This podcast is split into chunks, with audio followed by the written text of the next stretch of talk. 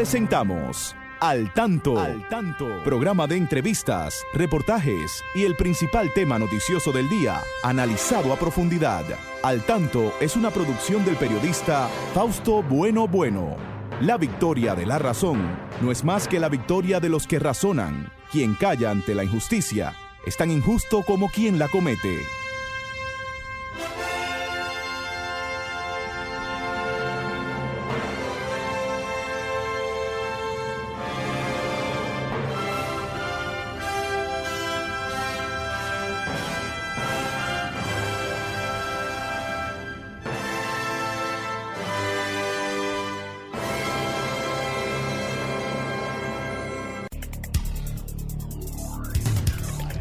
Muy buenas tardes, amigas y amigos. Aquí estamos con ustedes en este su espacio al tanto, siempre llegando hasta sus hogares a esta hora para informarles sobre los acontecimientos más importantes. Aquí, como siempre, nuestro equipo, ahí está don Franklin Tiburcio en la coordinación técnica, por ahí anda eh, también Federico Núñez Mañán, Miguel Marte, eh, Genaro Ortiz y Christopher Rodríguez Bueno en la coordinación con Facebook. Pastora Reyes, eh, coproductora de este espacio, también presente con muchas noticias importantes para ustedes. Pastora, adelante, buenas tardes. Buenas tardes, Fausto. Y saludo a todos ustedes, amigos y amigas que cada sábado se ponen al tanto a través de este su programa Al Tanto. Siempre Fausto aquí con muchas noticias nuevas y muchas noticias eh, buenas, regulares, desagradables también. Pero debemos, debemos estar contentos todos hoy porque mañana es el Día del Padre. Así es, así es. el cabeza de casa. Pasamos de inmediato a Christopher Rodríguez Bueno, que tiene las efemérides del día. Las efemérides de la semana tenemos que el 24 de julio de 1802 nace el novelista francés Alejandro Dumas, escritor de la conocida obra El Conde de Montecristo.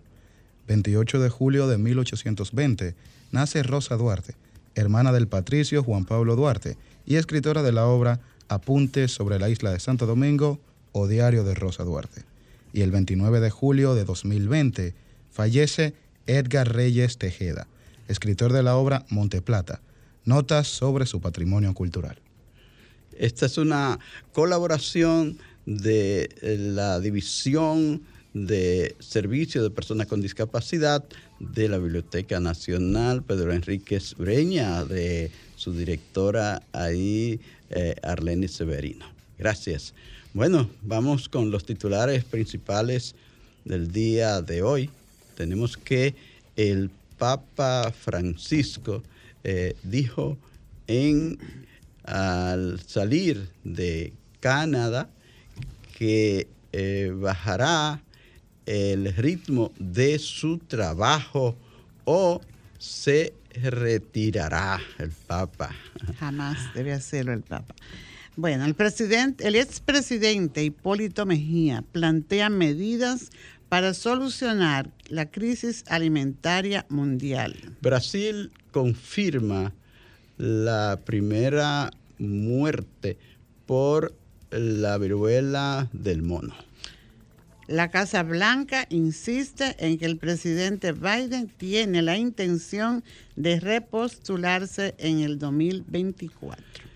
Salud Pública da a conocer 512 nuevos casos de COVID al eh, realizar una 3.947 eh, pruebas en las últimas 24 horas y no han habido fallecimiento.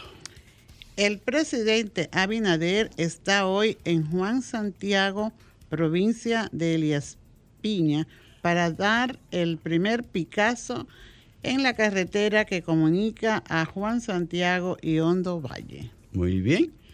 Este eh, programa también vamos a darle la bienvenida al Ministerio de Obras Públicas que se integra hoy dentro de nuestros eh, patrocinadores, nuestros colaboradores. Adelante con estos mensajes de interés, Franklin.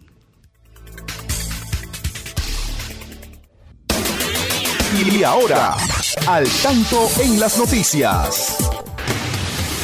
Papa termina visita a Canadá mostrando indignación por abusos a indígenas. El Papa Francisco concluyó ayer viernes su viaje a Canadá para pedir perdón a las poblaciones inuit y desde aquí volvió a mostrar su indignación y vergüenza por el mal que cometieron no pocos católicos en las escuelas de asimilación cultural en la que internaron a los niños indígenas canadienses. Francisco reiteró la voluntad que se pueda recorrer juntos un camino de sanación y de reconciliación que con el auxilio del Creador nos ayude a dar luz sobre lo sucedido y a superar ese pasado oscuro. He venido como peregrino con mis limitadas posibilidades físicas para dar nuevos pasos adelante con ustedes y para ustedes, para que se prosiga en la búsqueda de la verdad, para que se progrese en la promoción de caminos de sanación y reconciliación, dijo el Papa Francisco. El ministro de Educación supervisa jornada de formación a técnicos del nivel inicial y primario en Asua. El ministro de Educación, Roberto Fulcar, supervisó la mañana de ayer la clausura de la jornada de formación para técnicos del nivel inicial y del primer ciclo de nivel primario de la Regional de Educación 03 en Asua con la finalidad de dar seguimiento oportuno a la capacitación que tuvo una duración de tres días. Fulcar agradeció a los colaboradores por su, por su voluntad de continuar trabajando día tras día por la transformación de la educación. Asimismo, los invitó a convertirse en defensores de los derechos educativos de niños, niñas y adolescentes de la provincia. Ustedes deben defender que nuestros estudiantes no pierdan ni un minuto de clases. Es un derecho que no podemos permitir que nadie se lo arrebate, expresó el funcionario. El presidente Luis Abinader instruye cumplir prohibición de uso de celulares en cárceles de República Dominicana a través de un comunicado dirigido al ministro de Defensa, Carlos Luciano Díaz Morfa, y al de Interior y Policía, Jesús Vázquez, el mandatario instruyó que impartan de manera clara, precisa y efectiva las directrices correspondientes para que se cumplan y hagan cumplir las disposiciones del artículo 102, numeral 3 de la Ley 113-2021, que prohíbe a las personas privadas de libertad el uso o posesión de computadoras personales, de teléfonos celulares o, de cualquier otro dispositivo electrónico de comunicación con el exterior, en aquellos establecimientos de privación de libertad en los que las responsabilidades de seguridad y custodia están a cargo del Ejército de la República Dominicana y de la Policía Nacional. Fausto. Muy importante todas estas informaciones que nos acaba de ofrecer Pastora.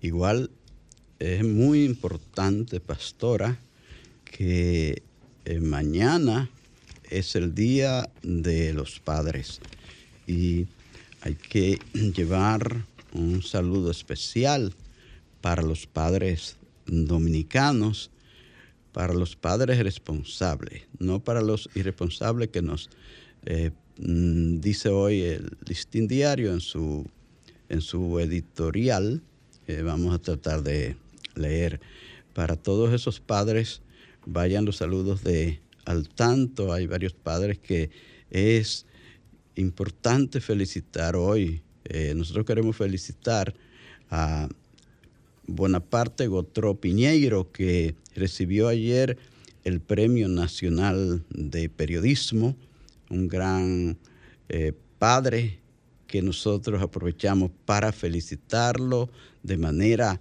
doble por aquí, ese gran escritor y periodista, hombre de bien, don Bonaparte Gotró Piñeiro, también pastora.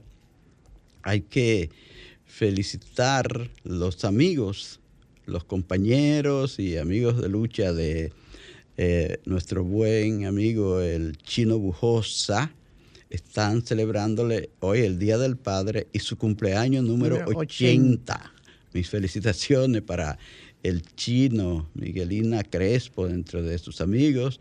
Nos dijo que eh, estaban hoy de fiesta junto a, al chino Bujosa, un fajador, un luchador por las mejores causas del país, combatiente en la revolución de Nicaragua en contra de los Somoza, de la dictadura de los Somoza.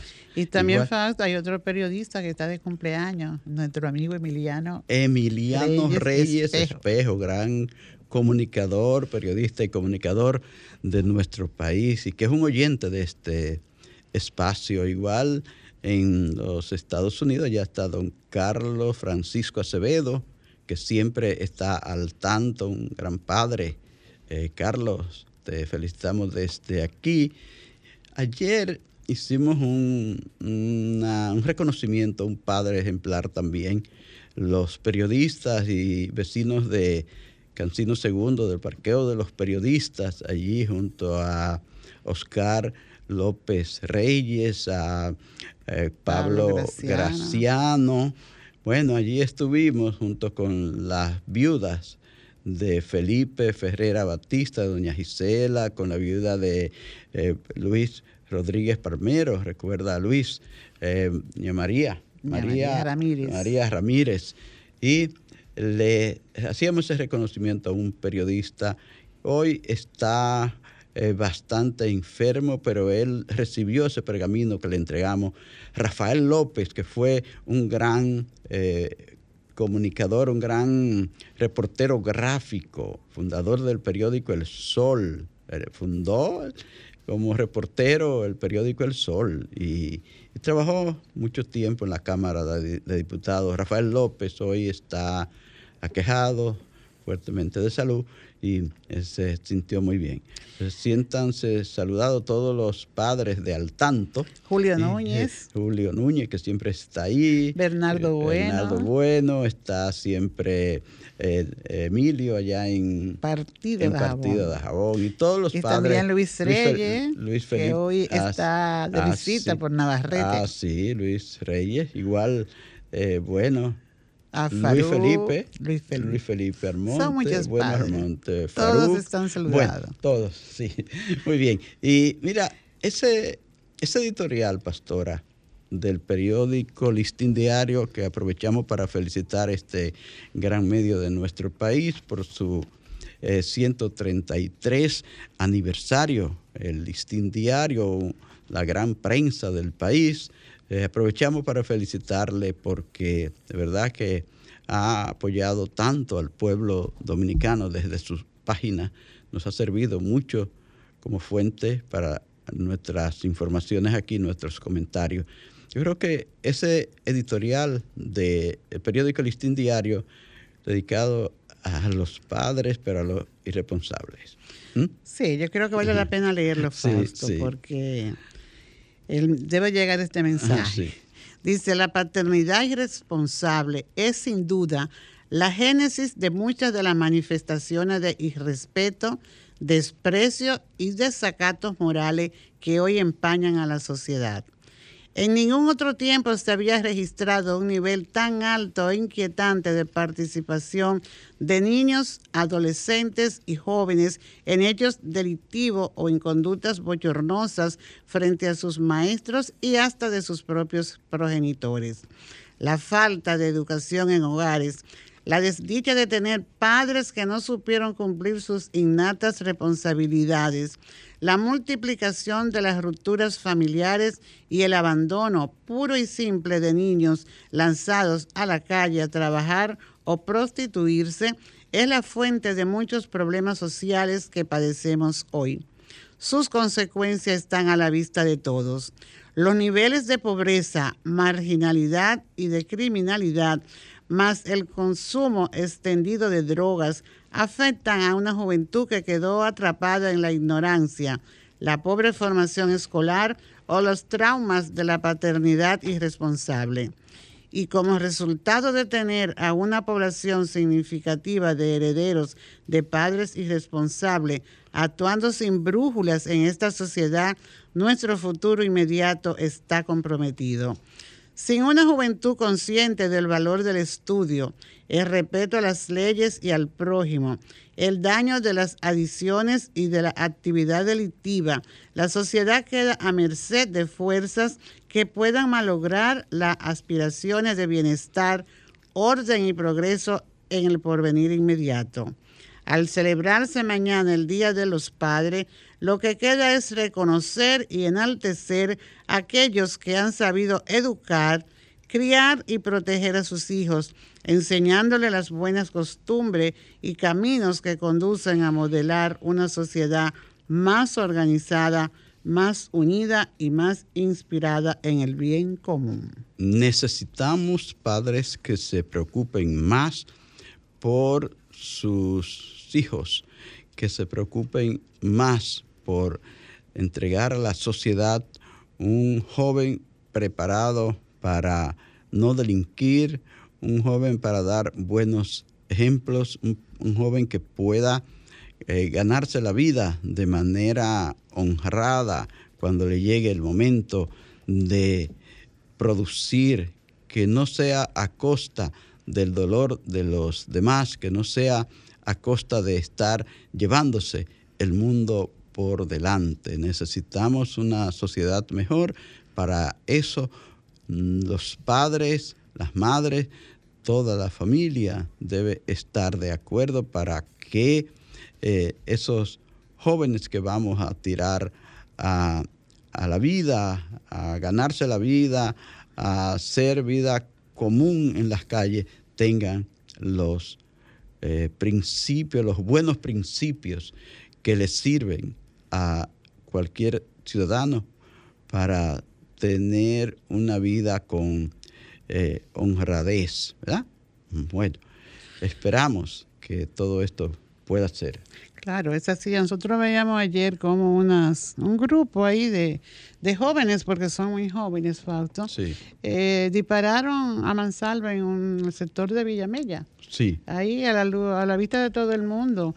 Entonces, eso, ¿de dónde viene eso? De la falta de principio, de la falta de orientación familiar, de, del abandono, como dice aquí el, el editorial del listín, a que son sometidos desde niños, porque vemos vemos y tenemos así demasiados testimonios y ejemplos en los sectores de cómo la familia, el papá y la mamá eh, ponen a delinquir a sus niños desde pequeños, lo instruyen de la forma en que deben de, de coger lo que no le pertenece, mientras uno distrae al dueño de la mercancía, el otro pues le dan la, la, la, para, la facilidad para que se lleve lo que no le pertenece. Tenemos una llamada aquí, Fausto. Eh, sí. Hola, buenas tardes. ¿Quién nos habla desde dónde?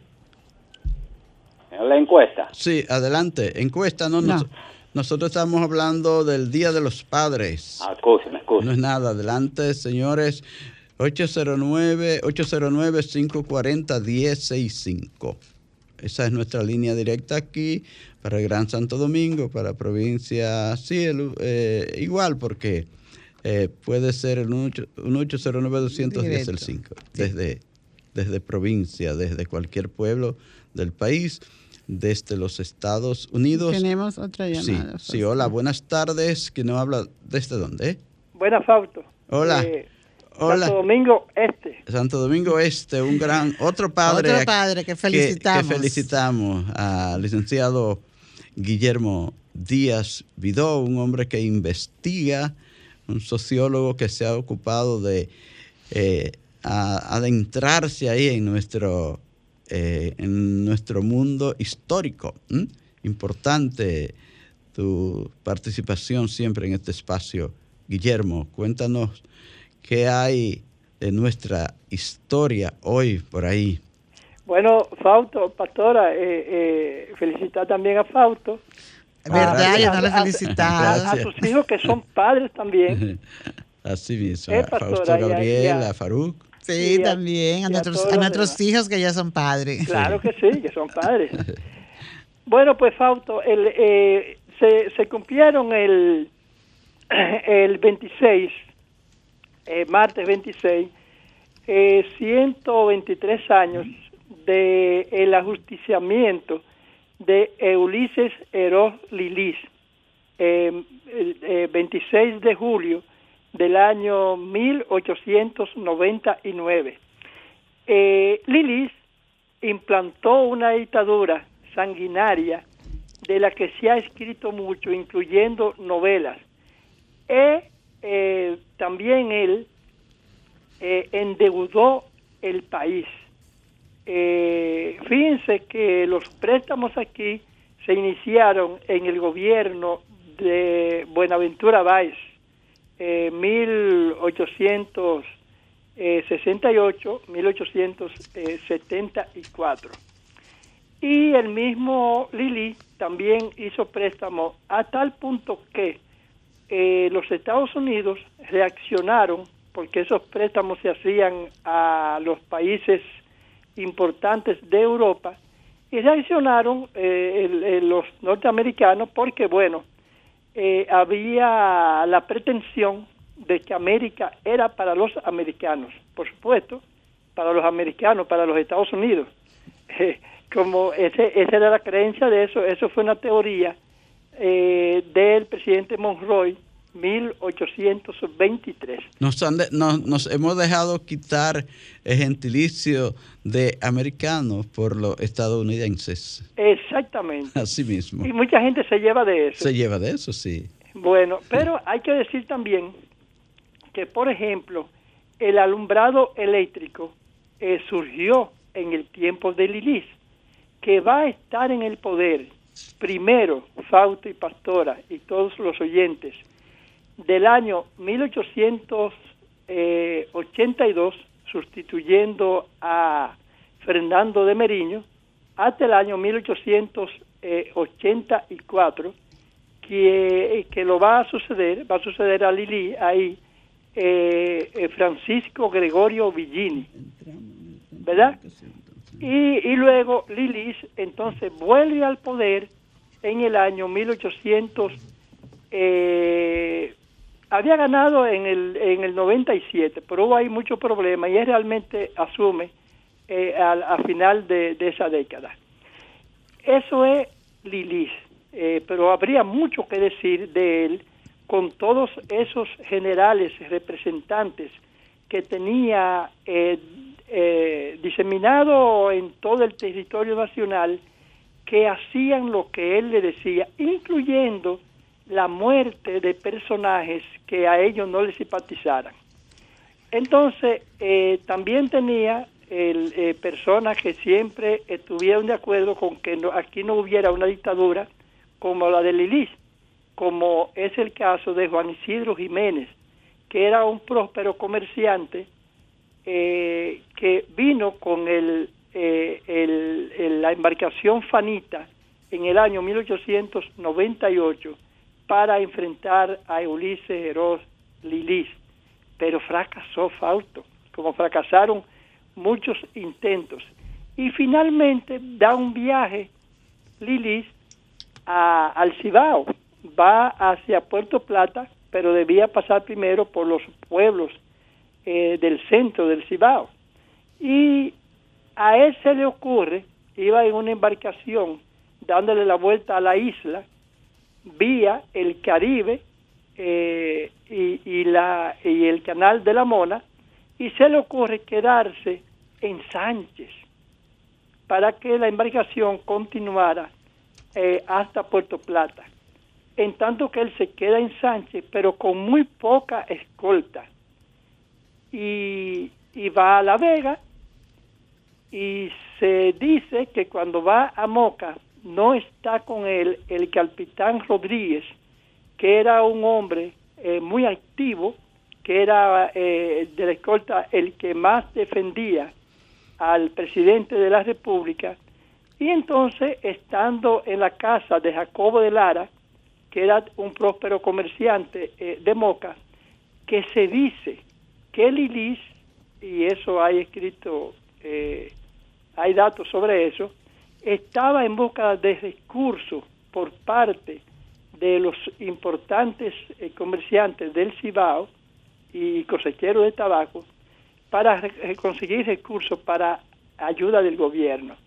Y en eso estaba ahí, tal vez eh, en la casa de Jacob de Lara, y ya había una combinación por parte de Horacio Vázquez que sospechaba que Lilis estaba detrás de él, que era un general muy activo en el Cibao, para darle muerte, para Lilis darle muerte a Horacio Vázquez.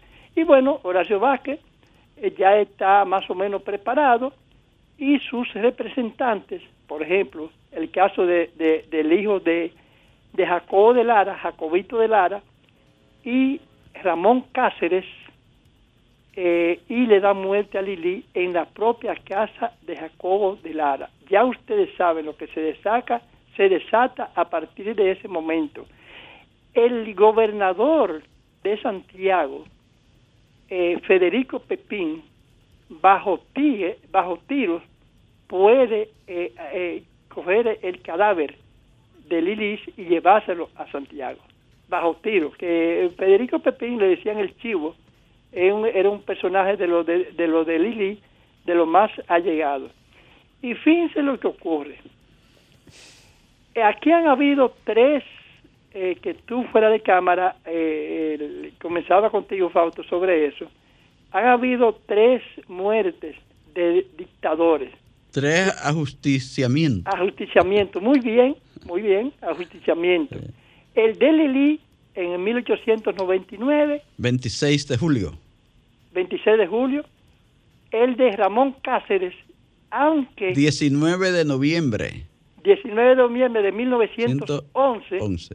Que debemos decir que Ramón Cáceres era ciertamente un dictador, pero no tenía muchas de las características de estos dos dictadores, Lilis y Trujillo. Y Trujillo ya sabemos en el 61. El 30 pues, de mayo. Del 61. Pues bien, ¿quién sucede a Lili? Eh, lo sucede su propio vicepresidente, un personaje que es un poco desconocido en el país, eh, Wenceslao Figuereo, alias Manolao. Pero ese nomás va a durar ahí eh, eh, cuatro días hasta el, hasta el 30 De, de julio luego lo sustituye un Consejo de Estado, luego sustituye el Consejo de Estado eh, una Junta Popular, luego eh, Horacio Vázquez, todo eso en el 1899, en el, segundo semestre de, ese año. Y va a asumir ya eh, el nombrado como presidente Juan Isidro Jiménez en el mismo 1899 y Juan Isidro Jiménez va a gobernar hasta 1902, que eso es muy importante que se tome en cuenta, porque es lo que te digo, que eh, se abrió el periodo a la muerte de Lili eh, eh, del denominado primer periodo de Concho Primo, eh, donde los presidentes no duraban. El caso, bueno, eh, Juan Isidro Jiménez estuvo ahí hasta el 1902. Eh, eh, ahí sustituye Horacio Vázquez. Luego en 1903 lo sustituye Alejandro Bossi Gil. En el 1803, en 1903, en el mismo 1903. Hubo dos presidentes entonces en ese año. Sí, sí, no, no, tres. Tres. Horacio Vázquez es sustituido, eh, el Wossi Hill es sustituido entonces por eh, Morales Languasco, Carlos Morales Languasco, eh, que había sido casi sacerdote él. Y ese sí va a durar un poquito más. Tiene como vicepresidente a Ramón Cáceres, y va a durar hasta 1905, cuando el propio Ramón Cáceres eh, auspicia un golpe de Estado y se queda eh, eh, Ramón Cáceres en el poder. Ahí que comienza. Ahí que comienza el de, Ramón, Cáceres, que duró hasta, hasta el 11, cuando le asesinaron, cuando le justiciaron. Bueno, Guillermo, muy interesantes estas notas Pero quiero históricas. decirte así ya, ya finalmente que a diferencia de Trujillo y Lilis, eh, Ramón Cáceres, que organizó el país, duró, a- eh, duró bueno, hasta su muerte, eh, seis años, fomentó mucho la fundación de escuelas en todo el territorio nacional. Pero él tuvo que firmar aquella convención de 1807 en el que la República Dominicana que quedaba eh, dejaba de ser dueña de las aduanas, pasaban a ser eh, dueños los norteamericanos, eh, la administraron para cobrarse la deuda norteamericana. Ahí el origen de la intervención de 1916. Eso es bueno, muchísimas gracias, licenciado Guillermo Díaz, por ¿Cómo estas no? notas históricas muy, pero muy importantes para estos tiempos. Así es que siempre eh, se le agradece al licenciado esta participación en, en Al Tanto, las personas que nos estaban llamando por participar. Tenemos aquí más llamadas. Bueno, va- bueno, vamos, vamos a ver esta llamada porque eh, más adelante permitiremos más. Adelante, buenas tardes. Hola. Se, se cortó. Tenemos otra llamada. Bueno, hola, buenas tardes. ¿A su orden? Buenas. Sí, a su orden. ¿Quién nos habla y desde dónde? Eh, Samuel Peralta de Santo Domingo Este. Yo estaba escuchando él hablando Licero. Yo soy tataranieto eh, de Ulicero. Oh, de Ulises Heró. Sí, Eh, mi abuelo se llamaba inclusive Rafael Ulises Banderó, le decían Lili también, sí, porque era nieto de Lili. sí. Una de las cosas que hizo Lili fue el primer puente que cruzaba por el río Sama, también eh, fue el, el que ideó luego el primer ferrocarril Sí, sí, sí. que iba conectaba a Santiago Puerto Plata. Santiago Puerto Plata. Otro dato que Y- la gente no sabe, que la mamá de Balaguer era prima hermana de Ulises Heró. Y La- por, La mamá de Balaguer era prima era hermana. prima hermana de Ulises Heró y es decir que ya Balaguer venía con una vena presidencial de Lili porque la mamá de, de Balaguer, su segundo apellido era Heró. Lo pueden ver en la historia, que ese dato la gente no lo sabe. Sí, sí, muy poco se, se ha dicho eso. Sí.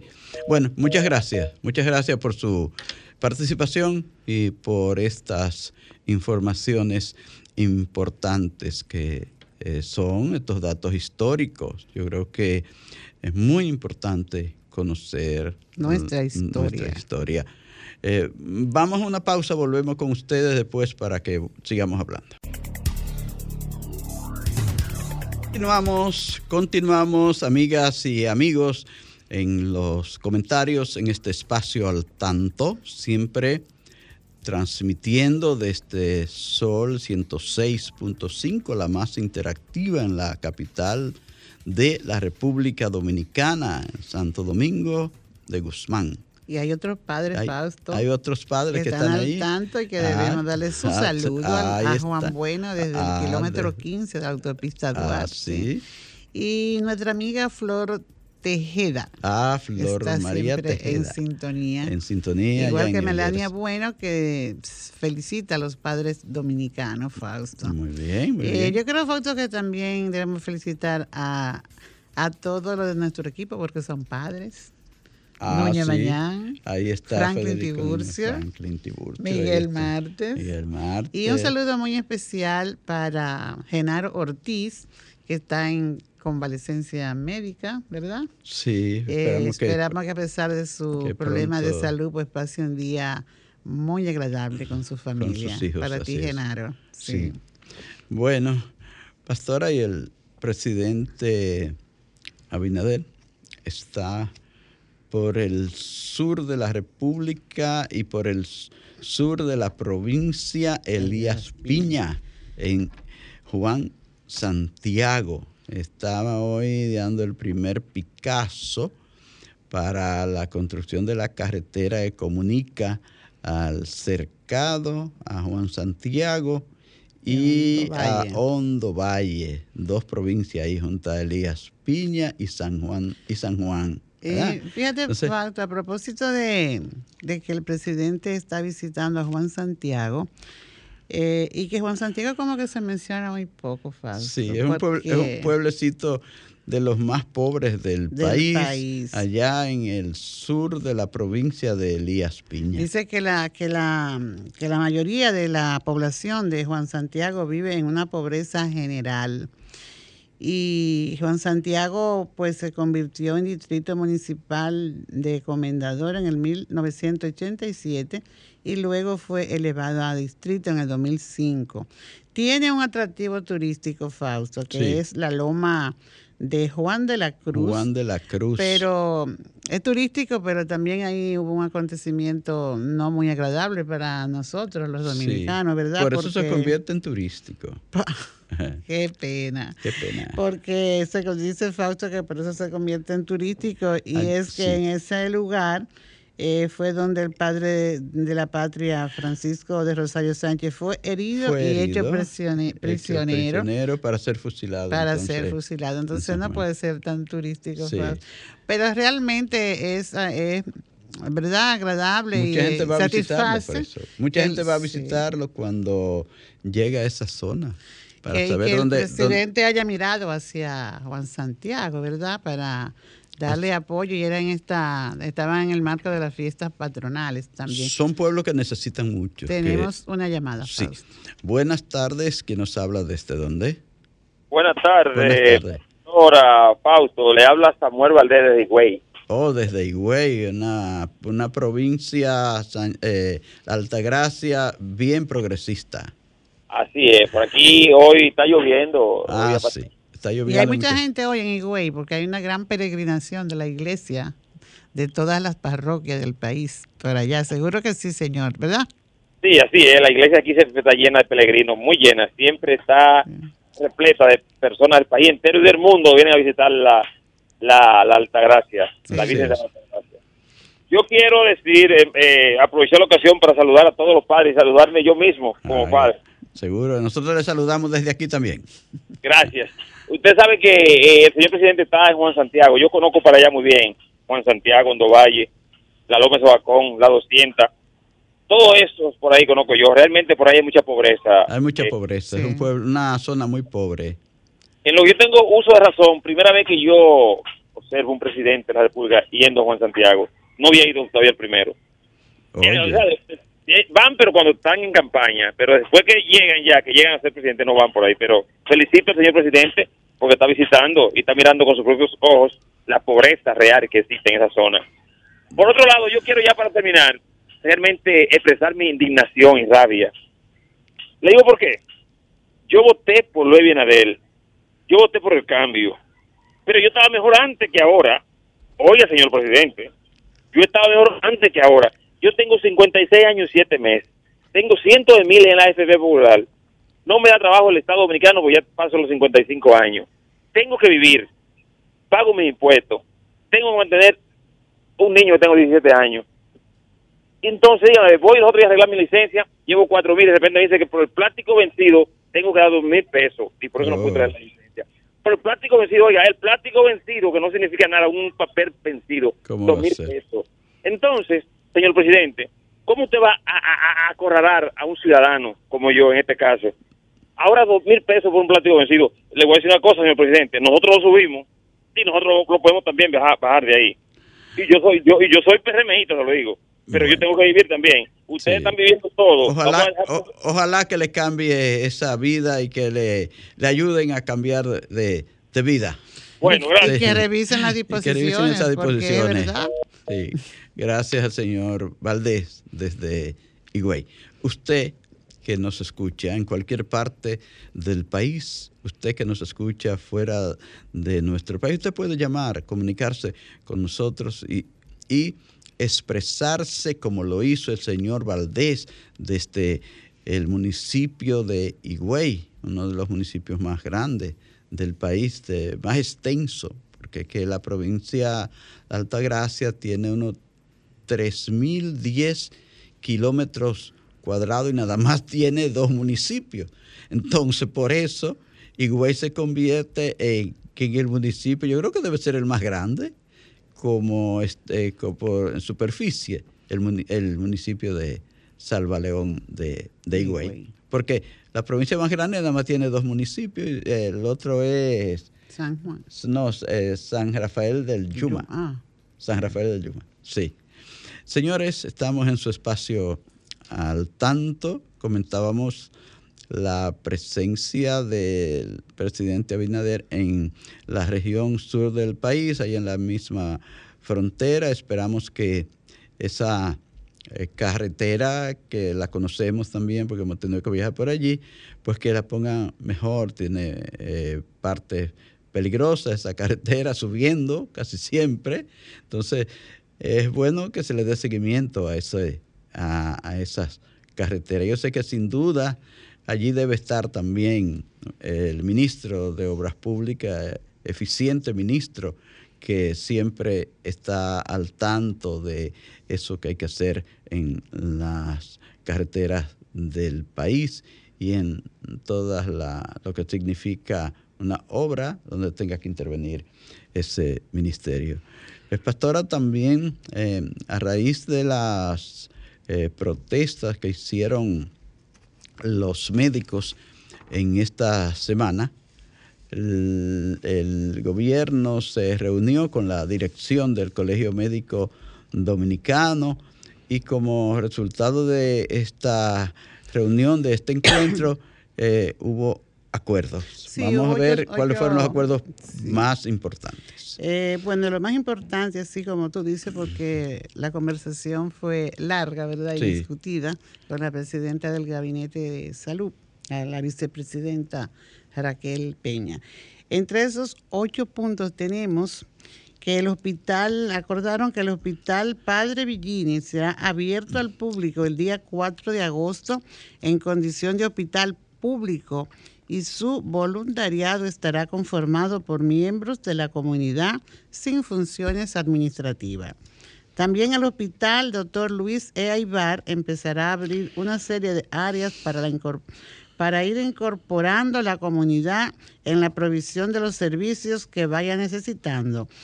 Eh, por su parte, el hospital de Dr. Salvador Begotier va a ser intervenido por el gobierno a partir del lunes primero de agosto. Y, además será una reunión el próximo miércoles para discutir temas de las pensiones y jubilaciones.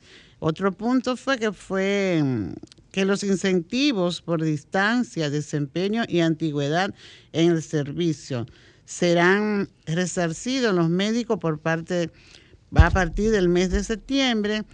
Eh, detener también las cancelaciones o de vinculación por atrope- atropello y vejaciones a los médicos fue otro de los puntos. Y publicar en los próximos 15 días mil plazas para médicos especialistas y médicos generales y que médicos contratados para atender los casos de COVID seguirán en su puesto de trabajo. Bueno, importante y que también vi relacionado con la salud, pastora, eh, lo de los medicamentos de alto costo. Parece que ya han asignado recursos para ellos porque mm, había alguna problemática alrededor de los medicamentos de alto costo. Sí, el Estado ha hecho una inversión de, de 7.200 millones, creo, para adquirir estos medicamentos ya para lo que resta del año. Hubo algo que se quedó, pero era porque no estaba como en la oferta. Y están, de acuerdo a lo que se informa, ¿verdad? Que ya se están recibiendo los mm, pacientes, los beneficiarios de este programa, pues están recibiendo ya eh, sus medicamentos. Es algo, un reclamo justo también de la ciudadanía. Eh, que le llegaran a sus manos esos medicamentos. Habían algunos que tenían algunos meses y un tiempo sin poder medicarse porque realmente como tiene su, su, su propio nombre, son medicamentos de alto costo que no puede todo el mundo puede acceder a ellos, pero gracias a este programa y ojalá que sean bien administrados también y que le den el valor porque muchas veces eh, no le damos, lo que se nos regala no le damos el valor que, que tiene. Entonces, es importante que quien recibe esos medicamentos pues lo valore y lo suministre debidamente sin, sin desperdicio y justo como están sus indicaciones médicas para que su salud mejore eh, como desean, porque todos queremos tener una, una buena salud. Entonces es importantísimo eh, agradecer esta disposición del gobierno para que le lleguen los medicamentos a la, quienes lo necesiten. Sobre todo eh, a los que tienen esas enfermedades catastróficas que son resultan tan caros estos medicamentos, esos tratamientos, entonces eh, es muy, por esto es muy importante. Pastora, y vi también las declaraciones del Papa Francisco al retirarse de Canadá, donde permaneció, permaneció por varios días y donde visitó diferentes sectores, pero sobre todo a esta población de indígenas de allí que han sido maltratados, que fueron niños que fueron violados, que fueron eh, muertos. Desvinculados de su familia. Así, desvinculados de, su, desvinculados de su familia y eh, los maltratos a, a los que les sometieron y que fueron personas de instituciones católicas. Entonces el Papa fue allí a pedir perdón por ese daño que se hizo a esa población indígena de Canadá. Y allí estuvo por varios días y al salir, eh, así como él se pasó todos esos días eh, caminando en su silla de ruedas por allí, dice que ya se siente que está eh, trabajando muy forzado con eh, esta situación que tiene. Por eso hablaba de eh, posible, retiro, o, bajar el ritmo. O reducir, reducir, su ritmo de trabajo. Es lo que, más conviene esta última, yo creo, Fausto, porque, es necesario que tengamos un papa como Francisco, ¿verdad? Sí, que podamos tenerlo ahí, aunque, aunque sea haciendo el trabajo eh, un poco ya más reducido, porque que has trabajado demasiado. Fíjate que hace apenas una semana que estaba en, en Medio Oriente, pero no solo en Israel, sino en Arabia, Saudí, estaba en otros países de la zona. Ya antes había estado, ¿te acuerdas? En, en Malta, eh, sur ahí de, de, Italia, luego en Grecia. Eh, no sé, es un papa que no se para de trabajar a pesar de tener tantos problemas de salud. Que no se para y que no oculta lo que está mal. Así es. Asume con responsabilidad. Asume con responsabilidad su, su compromiso de, de, trabajar. Así es. Sí. Bueno, pues yo creo, Fausto, que ya Franklin está diciéndonos adiós para darle paso a nuestra querida Luz en su ah, programa Por Dentro. Por Dentro, así es. Quiero agradecerles a todos su sintonía, eh, felicitar de nuevo a los padres de la República Dominicana con motivo de su día, a todos los amigos que están ahí en Facebook, Pastora, los que están en la radio, los que están en la web. Muchas gracias por sintonizar al tanto. Solo nos resta pues desearle buen fin de semana y decirle que el próximo sábado, a partir de las 3 en punto de la tarde, Dios mediante, estaremos con ustedes. Hasta entonces.